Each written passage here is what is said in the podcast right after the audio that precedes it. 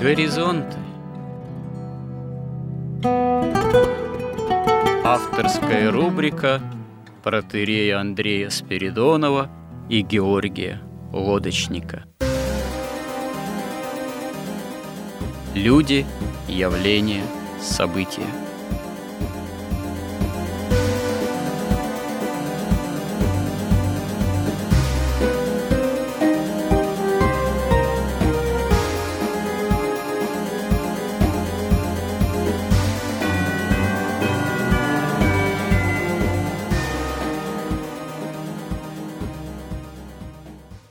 Добрый день, уважаемые радиослушатели.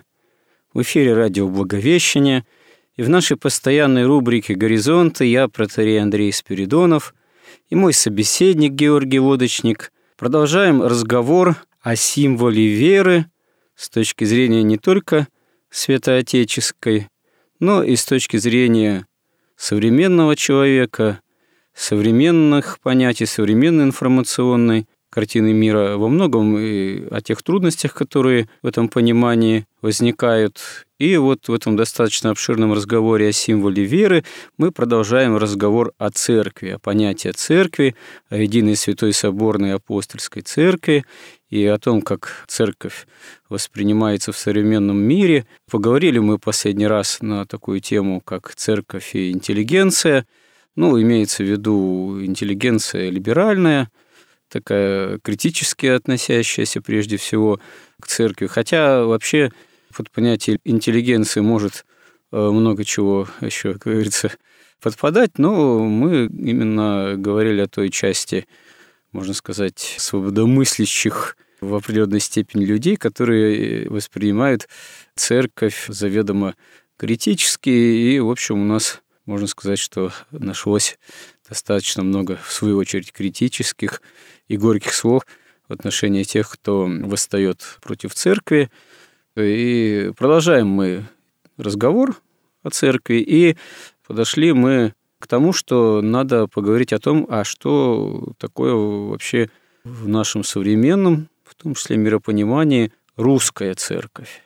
Вообще церковь, она, конечно же, изначально определяется вне принадлежности какой-либо национальности, потому что во Христе нет, как известно, ни Эллина, ни Иудея, и вообще даже вот попытки формировать церковь по такому национальному признаку, они вообще тоже исторически считаются определенной ересью, потому что церковь по национальному признаку формировать нельзя. А церковь, она всегда выше вот этих вот каких-то национальных предпочтений, кровных там и так далее и тому подобное. Но, с другой стороны, очевидно, что в истории порой происходят как раз таки такие явления, церковь иногда формируется не то, чтобы там вот как русская церковь по национальному признаку. Церковь православная русская, она скорее такое именно историческое явление – которая в своей истории уже включает больше тысячи лет, и, естественно, игнорировать то, что существует там и русская православная церковь, и исторически не только русская, а сейчас мы вообще насчитываем около 15 поместных церквей. И самое первое исторически это была, конечно, Иерусалимская церковь. Потом одно из первенствующих прав чести, конечно, исторически имеет Александрийская церковь, ныне находящиеся также в Египте, по определенным причинам вследствие развития Римской империи, в особенности вот, Восточной Римской империи, большое право чести. И до сего дня получила Константинопольская церковь, и даже, как мы знаем из последних событий политических, э, чему мы являемся свидетелями, даже Константинопольская церковь, к настоящему-то времени фактически являющаяся, в общем-то, совсем-таки не такой могущественной, какой она была во времена расцвета там, Византии, Второй Римской империи, тем не менее тоже продолжает претендовать на какое-то вселенское значение. Ну, хотя очевидно, что вот из всех нынешних самостоятельных независимых церквей, конечно же, русская православная церковь, по сути, является наиболее многочисленной, наиболее в этом смысле могущественной. Ну, вообще, в принципе, что действительно, как вот вы думаете, дает нам право с полным основанием Э, можно сказать, в хорошем смысле, с некой гордостью даже, вот в данном случае будем иметь в виду, что не страсть гордости, а вообще вот такое действительно, как бы можно так выразиться, что говоря о русской церкви, мы испытываем определенную радость, прославляем ее как э, церковь, э, действительно имеющая очень большое значение в истории мира и вообще в истории православия.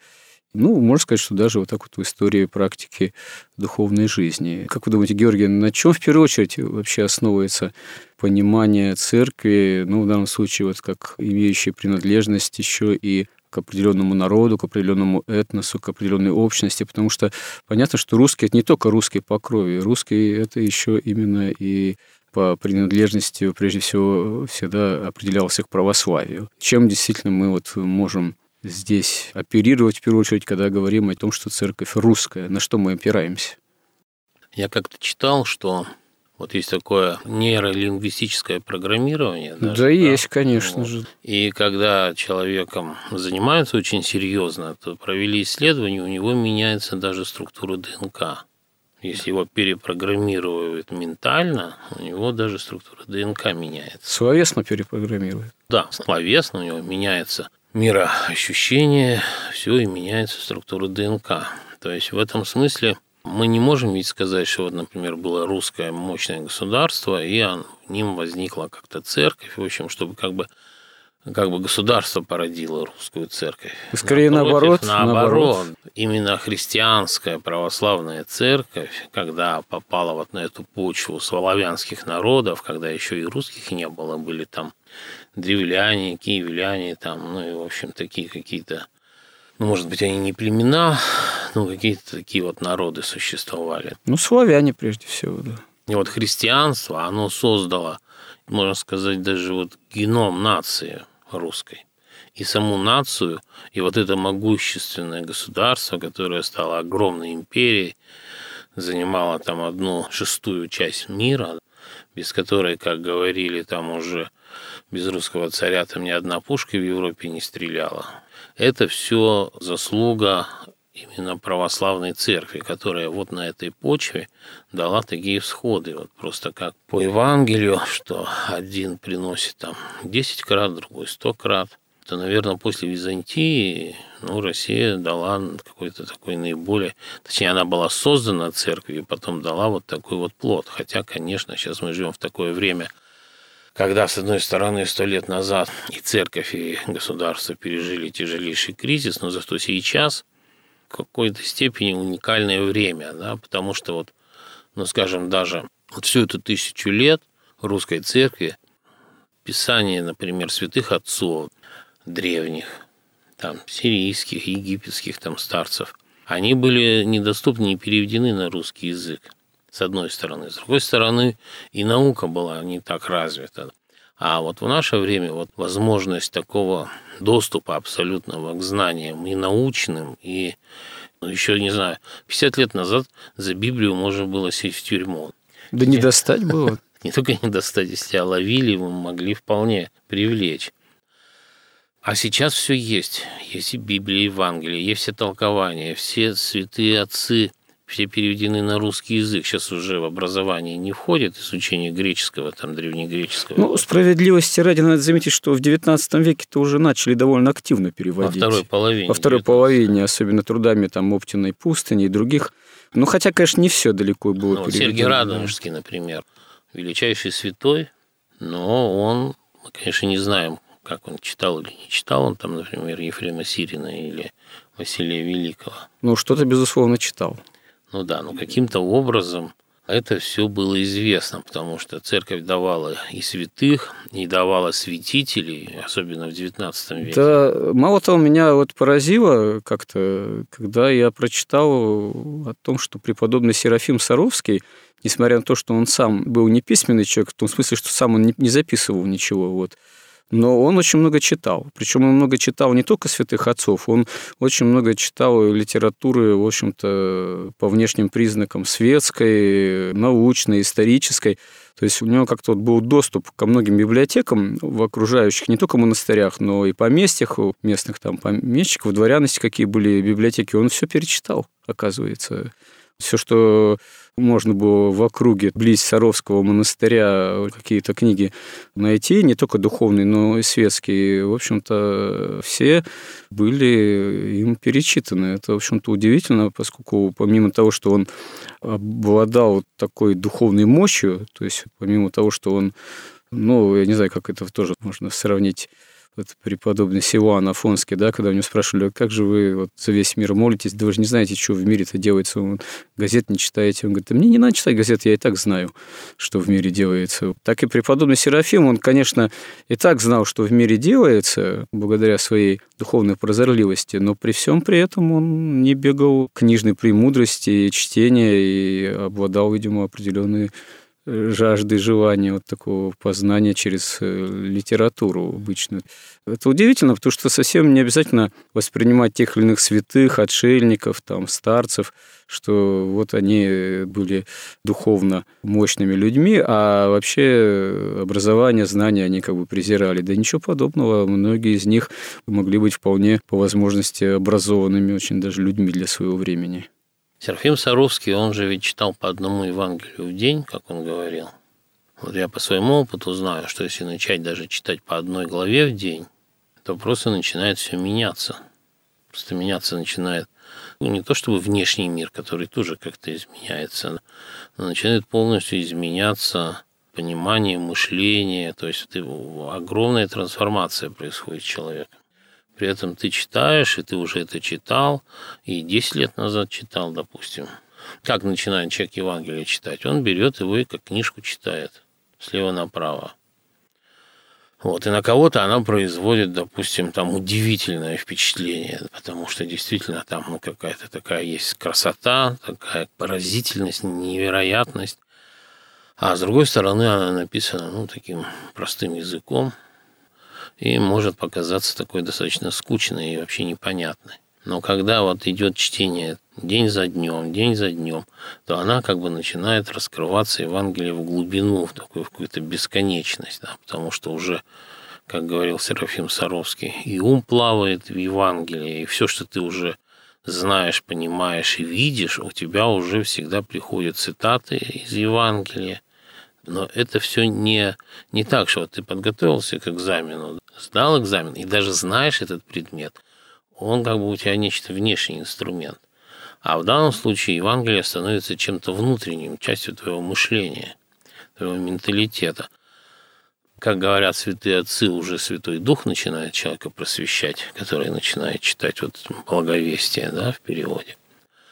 Поэтому каким-то вот таким путем Видимо, старцы и древности, и святые, они ну, проходили тот же самый единый путь, который проходили и древние подвижники, потому что точно так же ведь, как мы знаем, не сам, сам человек, вот он уже, он рождается падшим, он уже по образу падшего Адама рождается.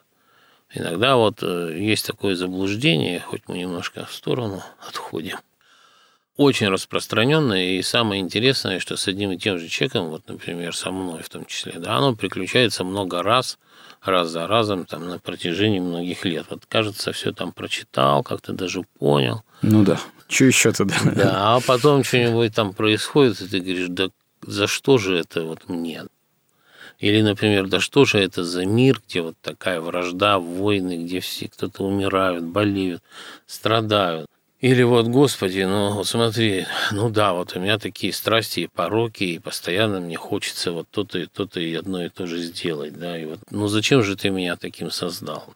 Возникает вот это вот как бы такое глобальное заблуждение. И причем ведь мы знаем, что Бог таким человека не создавал. А он создавал Адама идеальное по образу и подобию своему.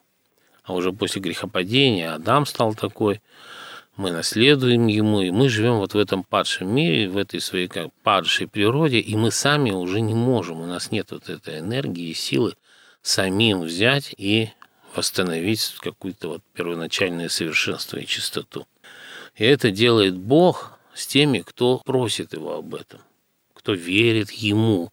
Ну, не говоря уже, что в него верит ему, кто ему просит, кто читает вот это благовестие и верит этому благовестию. И тогда Святой Дух, он начинает, с одной стороны, с каждым человеком работать очень индивидуально – а с другой стороны, все ведь идут к одному Христу, и все идут к одному Богу.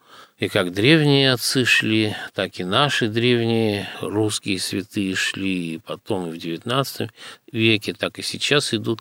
Все как бы идут одним путем через покаяние, смирение и молитву Христу. Потому что Бог Отец, мы уже говорили, Он весь суд отдал Христу, и власть миловать что такое миловать? Миловать – это и как раз освобождать человека от страстей. То есть по нашей природе мы должны вот совершать такие грехи. Мы должны жить вот в этих пищевых цепях, кого-то постоянно съедать живые, которые были когда-то. Во всем этом участвовать. И мы как бы, ну, ну такое место в иерархии вот, мироздания.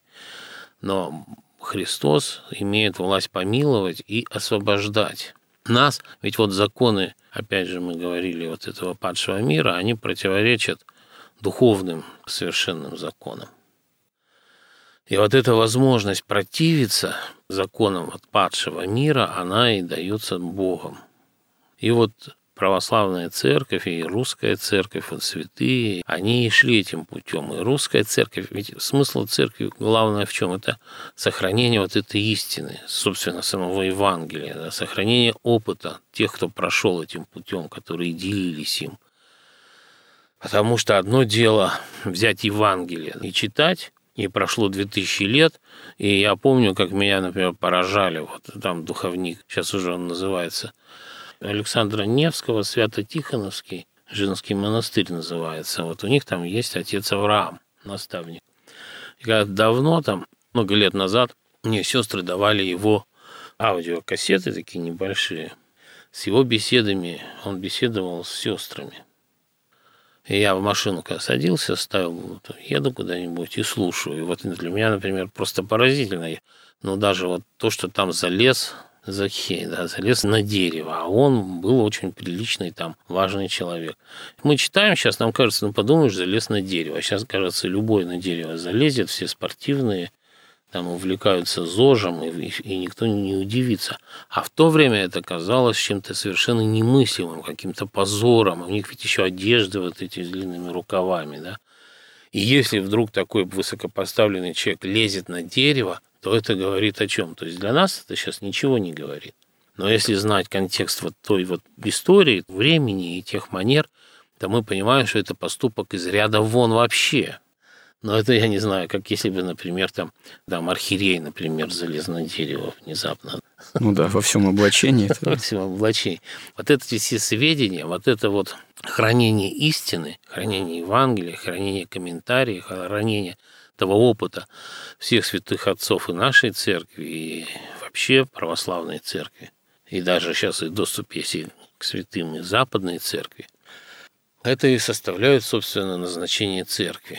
Но то, что церковь русская, тут да, вот это та церковь, которая, с одной стороны, была создана, вернее, она была создана Христом, но вот на нашей, на славянской почве она создала и такое государство, и нацию, и, как говорили до революции, русский тот, кто православный. Тут свои есть тоже особенности, которые историки отмечают. Дело в том, что э, если брать, например, историю западной, ну не только Западной Европы, вообще историю Европы, Восточной Римской империи, вот то, что мы Византией называем – в принципе, там истина Христова, истина о Христе воскресшем, воцерковление общества, государства римского, оно происходило в условиях, когда, собственно говоря, Римская империя уже имела богатое наследие культурное и философское в том числе.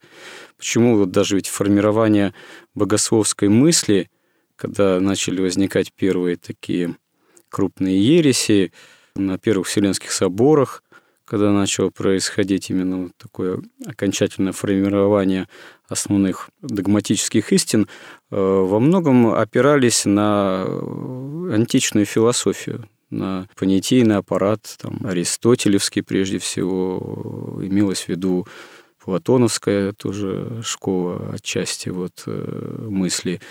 То есть, э, в принципе, грекам, там, римлянам, грекам, в частности, у них было уже богатое прошлое, историческое, культурное, философское. А вот когда воспринимает Русь крещение, воспринимает Русь православие, и начинает церковь строиться здесь, славянские племена не имели такого богатого культурного, философского наследия.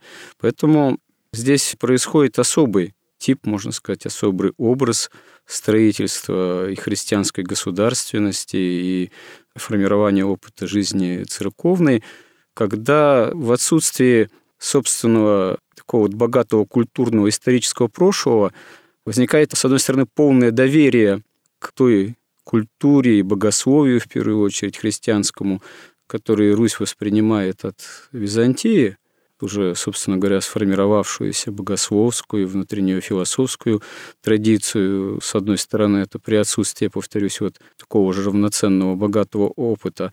А с другой стороны, безусловно, живо изначально оказывается очень такое стойкое, именно горячее стремление к святости, к жизни именно по евангельским заповедям. Это дает и свои великие плоды в лице многих русских святых. Но есть тут, конечно, и свои такие парадоксальные стороны, как тоже историки отмечают, писатели православные в том числе, что намечается в истории русской церкви, в истории Руси именно такой вот, к сожалению, парадоксальный разрыв. Ставится целью Русь святая, причем эта цель это такое целеполагание, но для всех очевидное. То есть вот понятие Руси святой, оно было очевидно для э, каждого человека на Руси. Но в чем тут разрыв некий? А в том, что вот идеал святости, безусловный, он очень быстро как то сужается до уровня святых преподобных, до понимания того, что вот монастырская жизнь, жизнь монашеская, она идеал – а жизнь обыденная, она скорее далека от идеала. Поэтому хорошо бы быть всем монахами, так сказать, но раз это невозможно, то, значит, да, вот избранный удел для монахов и для ищущих действительно такой настоящей святости, а обыденная жизнь, она заведомо оказывается чуждой такой возможности осуществления святости, и вот этот вот э, разрыв, он тоже иногда играл не всегда положительную роль, что называется. С одной стороны, действительно такое великое целеполагание, вплоть до Руси святой, а с другой стороны, часто невозможность осуществления этого в обыденной жизни и какое-то такое некое примирение с этим, что ли. Почему традиция, допустим, принимать монашеский постриг на смертном Андре? Многие князи к этому тоже прибегали, вот, потому что раньше понимали, что вроде как невозможно жить вполне по заповедям, а вот когда уже смертный час наступает, надо все-таки прибегнуть э, к иноческому житию. Или другие парадоксальные истории, когда там даже не анекдотические, а реальные, когда там какой-нибудь душегуб, что называется, разбойник, кого-то грабит, убивает, а поскольку среда-пятница, он там яйцо есть не будет, куриное, так сказать. Как вы думаете, Вообще в истории русской церкви это действительно сказался такой, можно сказать, мировоззренческий, парадоксальный какой-то некий, может быть, даже и перекос. Имеет это место до сегодня или уже это в прошлом? Я вообще не предполагал даже о таком перекосе. Наоборот, насколько я читал, что Русь святая говорили именно по факту что даже, да, вот там, допустим, не очень грамотные или безграмотные, то есть писать не умеющие крестьяне, а они там жили, работали постоянно в поле, но все-таки вот вся вот эта христианская нравственность, она пронизывала просто в те времена, ну, в определенные, да, средние но века, вот когда она была святой. Ну, были более оптимальные, да, времена. Там, вот, да. там они просто жили. Вот я, например, у меня там несколько, пару примеров приведу. Например, вот как-то я тоже еще там был молодой, и мне все это было очень интересно кто-то рассказывал, я уже не помню, было очень давно. Он говорил, вот смотрите, ведь вот на самом деле, вот сейчас мы все боимся там с глаза, бесов, а вот когда Русь была святая, в это время там каждый мальчик деревенский понимал, что зла нет, беса нет, то есть что у них нет силы Если ты с Богом, у них нет вот этой силы, это как болезнь. То есть вот сама по себе болезнь, она ведь не существует. Болезнь – это недостаток здоровья. А как бы грех это в переводе с греческого промах мимо добродетели. Хорошо, а что ж тогда магизма разве не было среди крестьянского? И он сказки Афанасьева почитайте, там ужас какой там можно вычитать. Нет, конечно, было, разумеется. Но я не думаю, что были какие-то такие времена, что вот берем какой-то народ, и весь он святой. Ну да. Наоборот, есть какие-то такие, если вспоминать там о физике, математике, то поляризация такая наступает иногда. Чем больше святых, тем больше и совсем таких злых, средних как бы меньше. Или все сливается в какую-то более серую массу. Ну, если бы идеал Святой Руси был не только идеал, но и торжествовал бы всегда, то, наверное, не было бы ни смутного времени, ни революции там и так далее и тому подобное. Ведь взять же, допустим, тоже смутное время. Ну да, там Иоанн Грозный много чего начудил, но с другой стороны, все равно получается, что вчера все такие богомольные, а сегодня уже там многие готовы друг другу глотки резать. Или нашу революцию столетней давности, вот вроде 40 сороков, так сказать, э, столько храмов, сплошные молебны панихида, а как только отменили обязательное там причащение в армии, например, сразу осталось очень небольшое количество это что же все не на пустом месте берется? Получается, как-то переплетается э, на протяжении достаточно долгого времени? Но христианство вообще на самом деле это ведь, с одной стороны, это огромный труд, с другой стороны, это просто настоящее искусство, наивысшее из всех, какое может быть. Как-то я читал, что, например, там чуть ли не 80% человек, вот у человека есть там основные центры какие-то, Допустим, есть там физический такой центр, да, привычка к движениям каким-то руками, ногами, там ходить. Есть эмоциональный центр, есть интеллектуальный там центр, допустим, но это ближе к Индии уже. Так вот, большинство людей на Земле до сих пор живет ну, по привычке. Он даже руководствуется не эмоциями даже, он встает, идет умывается, идет на работу, и так приходит с работы, кушает, ложится спать. Ну, не будешь на работу ходить, зарплату не получишь. Но если он при этом еще идет сначала в церковь, там молится, кладет поклоны, и все вот на уровне вот этого чистой механики, то, соответственно, конечно, ну, ничего не происходит. Потом уже какие-то чуть ли не избранные люди, которые поддаются уже своим эмоциям. Да, если им нравится, они делают так, если вот этот не нравится, они так а умом пользуются. Человек понимает разумом, что вот он встал, надо идти, надо сделать тот выбор, контролирует эмоции, контролирует инстинкты. Их уже мало.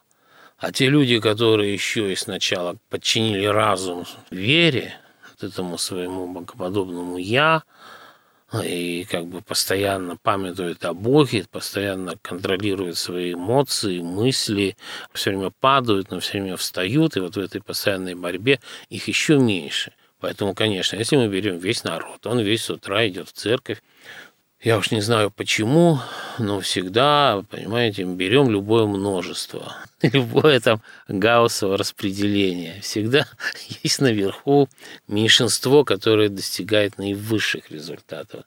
И дальше кривые могут быть разные конфигурации, но всегда есть высшие, низшие, лучшие и худшие.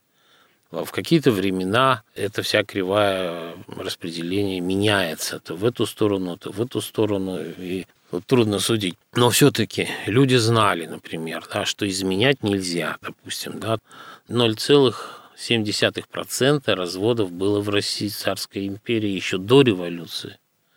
Сейчас в Москве 90% разводов в течение трех лет. Но, с другой стороны, сейчас абсолютно свободна церковь. И сейчас люди тоже вот есть вот такие, как мы говорили там в прошлой передаче, интеллигенция, которые уверены, что они самые умные. Они боготворят там стихи, там, музыку, они и переживают, наверное, тонкие какие-то эмоции, когда воспринимают эти все произведения искусства. Наверное, их там впечатляет там какая-нибудь квантовая механика, если они могут ее там изучить, или теория относительности. Ну, любить стихи и музыку – это не грех сам по себе. Конечно, не грех. Другое дело, как говорите, боготворить, если уже. Да, но они считают, что это наивысшее, что есть, допустим, в мироздании. И создано это гениальными людьми, людьми создано, да, вот такими же интеллигентами.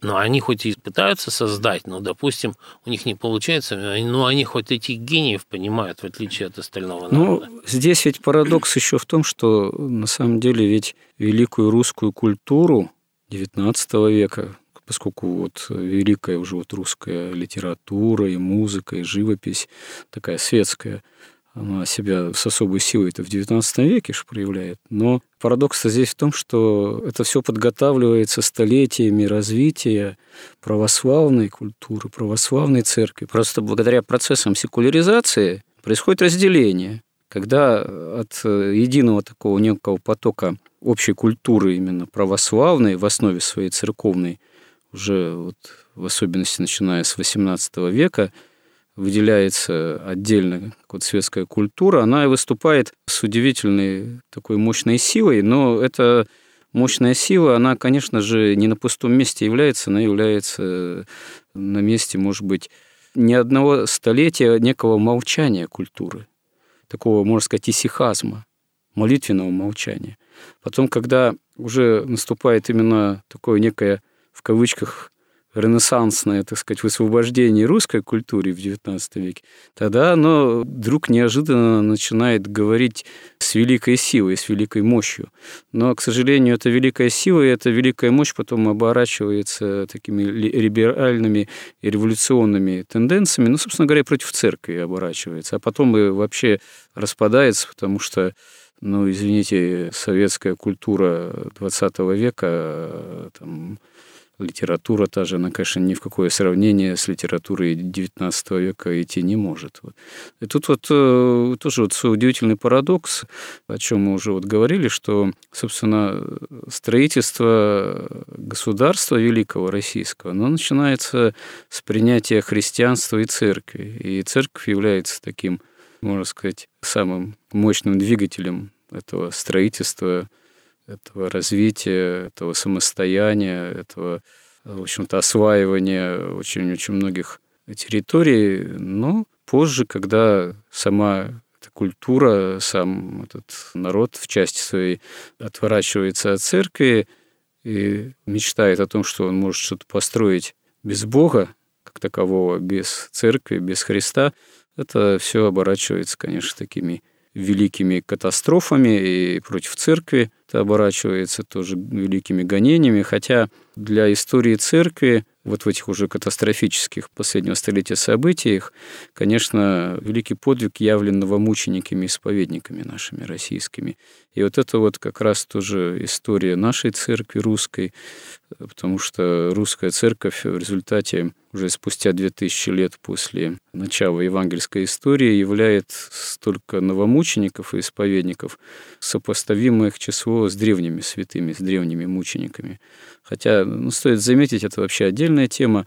Те условия, в которых пришлось выступить нашим новомученикам и исповедникам российским в условиях тотальных гонений, эти условия гораздо более страшные и более мучительные, связанные со всеми этими застенками там НКВД, ГУЛАГом, там, где часто устоять на всех этих там допросах, провокациях, там, НКВД и так далее, мощного карательного аппарата советского государства было очень-очень непросто, может быть, даже сложнее, чем в древние времена. И вот здесь русская церковь как раз-таки являет характер именно свой, стояние во Христе, стояние до конца, хотя вот этот выбор, он, конечно, не всякий человек сподобился его решить именно таким образом, не отречься до конца.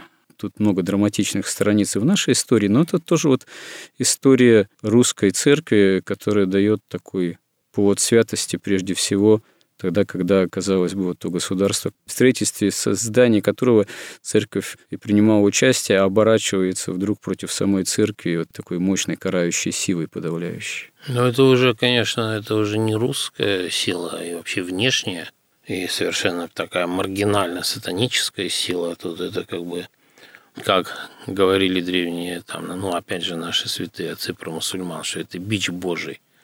А это во много раз похуже. то, что там случилось в революции. Вот смотрите, вот вы говорите, культура ну, у нас стала такая светская развиваться, там очень широко и обильно в XIX веке. Но вот опять же забыл, кто из святых, он приводил такой пример. Он говорил, что если вы хотите накапливать вот эту благодать, там, духовность, вы должны молчать больше. Это собирается, накапливается в молчании, так, в таком в целомудрии, в богомудрии. И он сравнивал человека говорящего с такой комнатой, в которую надо топить, но двери и окна открыты. Да? И ну, все, да. его никогда не натопишь. И вот тысячу лет русская церковь и русская культура и русский народ, он вот в таком был состоянии вот затворенной клети, этой, который набирал да, вот это все. Вполне уместное сравнение. А уже когда эти двери открылись и окна, да, оно вылилось уже в виде вот такой секулярной. Ну да, Петр там, Первый прорубил уже там, да. чего окно, да, или да. двери. Такой секулярной уже литературе даже, да, ведь она же уже хоть и высокая, но она уже не целомудренная. Да, конечно. Иначе будет неинтересно даже читать. А потом разрушилось и государство, но церковь дала, да, плод как бы Бог по ругам не бывает, и все свое он сохранил. То есть он не дал вот эту святую Русь, которая все-таки сохранялась, развратить вот этой буржуазностью. Они все получили там венцы мучеников, да, хотя в тяжелейших, жутких действительно там когда почитаешь, что творилось там в этих гулагах, это совершенно там древние мучители, это дети просто там какие-то. Ну, ну да. И в этой связи я хотел вот второй пример привести, который меня поразил там вообще, ну, одно из самых поразительных, что я читал. А это же было конец XIX века. Это я читал книжку про Силуана Афонского. Как он в молодости. Там у них был такой парень, он же крестьянин, крестьянский сын. Там уже начал выпивать, там как-то так жить. Вольно. Вольно, да, как уже как бы в разрушающейся вот этой вот среде. А семья у него какая была все-таки. То есть и вот они должны были там как-то по очереди на сенокосе варить, готовить еду. И была очередь вот Силуана, и он приготовил свинину в пятницу. Ну да, отец ничего не сказал. Отец больше полугода молчал, подбирал момент. Потом он говорит, ты помнишь, он уже в монастырь собирался там, он говорит, вот ты помнишь, ты тогда готовил, приготовил свинину, а была пятница, я ел ее как стерву. Он говорит, а что же ты мне не сказал? Он говорит, я боялся тебя смутить. Вот уровень такой святости, который у него же отец тоже, по сути, святой. Великий нравственный такт такой. Да. Но это же не простой человек может так сделать. Но он, конечно, вот прошло как бы незамеченным, но таких людей тоже было много. И вот эти люди-то и дали вот эти плоды. Ну да, это, конечно, определяющее было. Это и есть русская церкви. культура, это и есть действие русской церкви. Потому что, опять же, есть очень распространенное мнение, что культура идет сверху вниз. Там, допустим, от Пушкина, Достоевского, вниз к дикому народу. А на самом деле наоборот. Они впитывают вот ту народную культуру, они ее ощущают, понимают, как бы впитывают и трансформируют уже вот в эти произведения. Ну, мы об этом уже говорили. Русский человек, он всегда был культурен, в общем-то. Он мог быть не так образован, как высшие свои, но благодаря тому, что он рождался, возрастал именно в такой храмовой и крестьянской стихии жизни, то он, в общем, действительно с молоком матери впитывал основные такие, что называется, культурообразующие христианские, в общем-то, токи. В большинстве случаев веками это именно так было. Когда, конечно, наступали времена смутные или еще каких-то потрясений, иногда это как-то колебалось в какой-то степени, в чем-то прерывалось, но потом опять если были монастыри, если были церковно-приходские монастырские школы, это все равно способствовало поддержанию русского человека на определенном культурном христианском уровне. И, собственно говоря, это действительно и было основой. Не крестьянин, формировался Пушкиным, а Пушкин мог появиться только благодаря тому, что сам народ э, да, культурен. Вот это, да. да, и вере его, И, конечно, и русская церковь, и история русской церкви вот в этом, это, может быть, действительно не всегда было заметно, это, может быть, и сейчас далеко не всем понятно, но именно решающая роль здесь, э, прежде всего, конечно, русской церкви была и есть, я надеюсь. Вот. Ну, думаю, мы еще продолжим разговоры о церкви в следующих сюжетах наших горизонтов. Может, еще и что-то говорим на тему о русской церкви, что сейчас не прозвучало в этом сюжете. Храни Господь. Горизонт на радио Благовещение.